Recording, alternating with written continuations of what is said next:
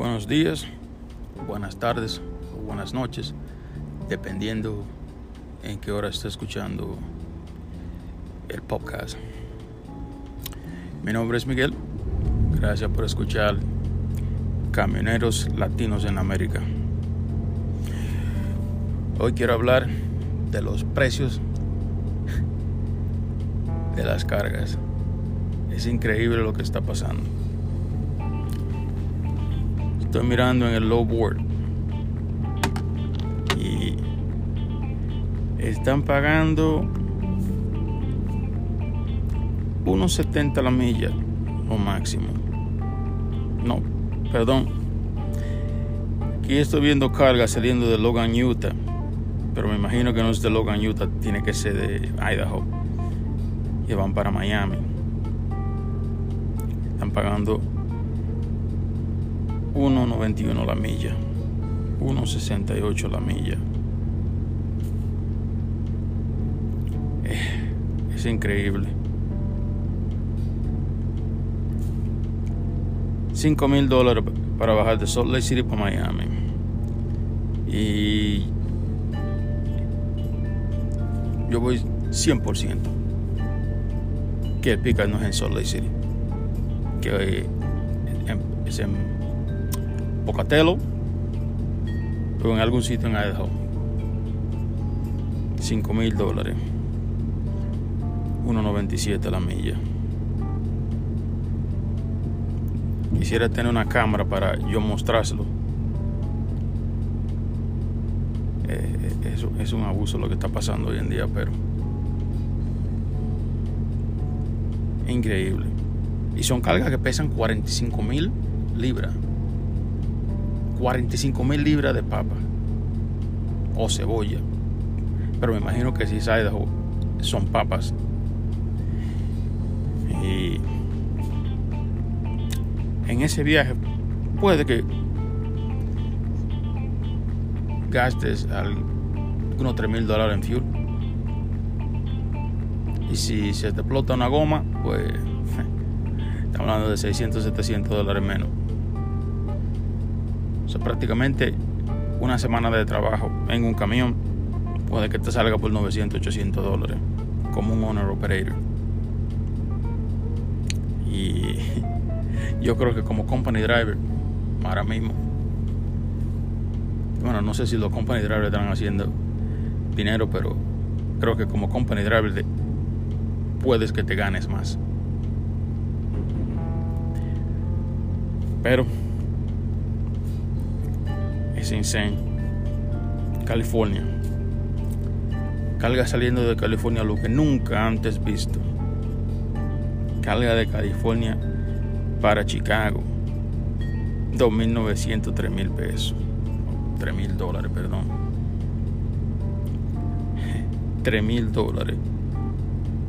Aquí estoy viendo una carga saliendo de Stanton, California, para Atlanta, Georgia. Que está pagando 3.800 dólares.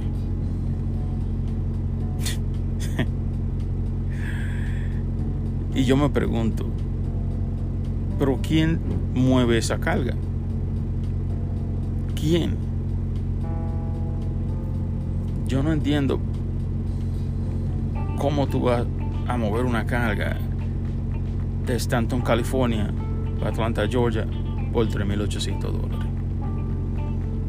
Eso es un abuso. Esas eran cargas que pagaban 8.000 dólares. Y hoy en día, lo que están pagando es un tres cuartos de lo que pagaban alto, prácticamente. Increíble. No sé hasta dónde vamos a llegar. El fuel ha bajado de precio, pero no es que ha bajado una cantidad que te diga, bueno, vale la pena mover la carga por los 3800 porque el galón está a 1.50, ¿no? El galón sigue a 4. Sigue a 4 dólares, 4.50, 4.60. yo no veo la manera de todo el dinero moviendo una carga que pague simplemente 3.800 dólares. Pero se la están moviendo porque la ponen en el board y cuando le das a refresh y vuelves a buscar, ¡boom! Se la llevaron. Pero cada quien corre su negocio de su manera. Pero yo no, yo no se la muevo. Yo lo siento.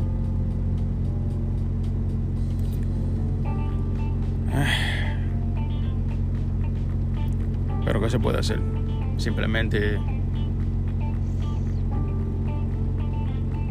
seguir tratando de luchar a ver si podemos salir de este hoyo o de esta situación. Pero eh, yo no pensaba hablar mal de los brokers. Pero el viernes estoy tratando de conseguir información concreta para hablar de un broker que tiene una mañita o un relajito, vamos a decir, él cree que es un juego, de usar el camionero como si fuera un storage. Te da un... Bueno, vamos a hablar de eso el viernes. Quiero tener más pruebas. No quiero hablar simplemente por hablar y decir cosas que no son. Pero el viernes, si Dios quiere, tengo esa información y la voy a publicar aquí. Porque ese broker hay que pararle la hay que pararle el jueguito que tiene de usar el camionero como si fuera un warehouse. Otra cosita que le quería decir aquí. Departamento de Transportación, DFNCSA. Ahora ellos quieren poner speed cameras en, en el highway. O sea, cámara de velocidad en el highway. O sea, ya la tienen en Nueva York. Eh, sabrá Dios si en Los Ángeles, en alguna otra ciudad lo tiene. Yo sé que en New York City lo tiene. Si el speed limit es 25 y tú vas a 31, te mandan un ticket a la casa. Y el nuevo jefe de transportación, el Pete Buttigieg, no se pronuncia su apellido, eh, está tratando de ponerlo nationwide, nacional, que sea en todo el país, en todos los highways. Eso quiere decir que si tú vienes bajando una loma con 45 mil libras, tú sabes que es imposible mantener el, el speed limit, o sea, la velocidad correcta, bajando una loma con 45 mil libras. Si el speed limit es 55 y la cámara te tira una foto a 55 o a 52 o, o al millaje que sea, ese ticket viene. Y hasta donde yo tengo entendido, hay personas en New York, no camioneros, carros, que han pagado hasta mil dólares en ticket porque simplemente en un día han cogido hasta 5 o 6 tickets porque no se ven la cámara. Algo que creo que es injusto. Ese sistema lo tienen en, en Inglaterra, o como le dicen ellos, el UK, the United Kingdom o el Reino Unido. Y la gente no le gusta. La gente está criticando porque si, si va tarde para el trabajo, no puede correr un poquito más rápido para llegar porque la cámara te va a saltar de ti. So, como quieras un problema. Espero que esa ley no pase, porque si esa ley pasa, nosotros vamos a estar feos aquí afuera pero bien feo. Que vamos a estar trabajando nada más para pagar tickets encima de que la carga no están pagando. Y los brokers siguen abusando. Los brokers dicen que son los chippers. El chipper dice que es el broker. no sabemos a quién creerle. La verdad es que nosotros somos los que estamos pagando los platos rotos. Nosotros somos que movemos la carga. Nosotros somos que pagamos por el fuel, pagamos por los permisos, pagamos por el, eh, por el camión, el trailer. Hasta que podemos, no sé hasta dónde vamos a poder seguirlo pagando, pero esa es, esa es la que hay. Lamentablemente, la industria del camión o se mejora o se empeora, pues buscando una manera de sacarnos de circulación y forzando a que seamos company driver, chofer de compañía, ganando un salario miserable y teniendo que lidiar con un dispatcher que no sabe un carajo de, de camión. Que simplemente lo sentaron ahí y le dicen, toma, pasa eso para allá. Pásale la carga a los choferes. Le dan 50 choferes. El tipo anda perdido, no sabe qué carga mandarle a quién. Pero,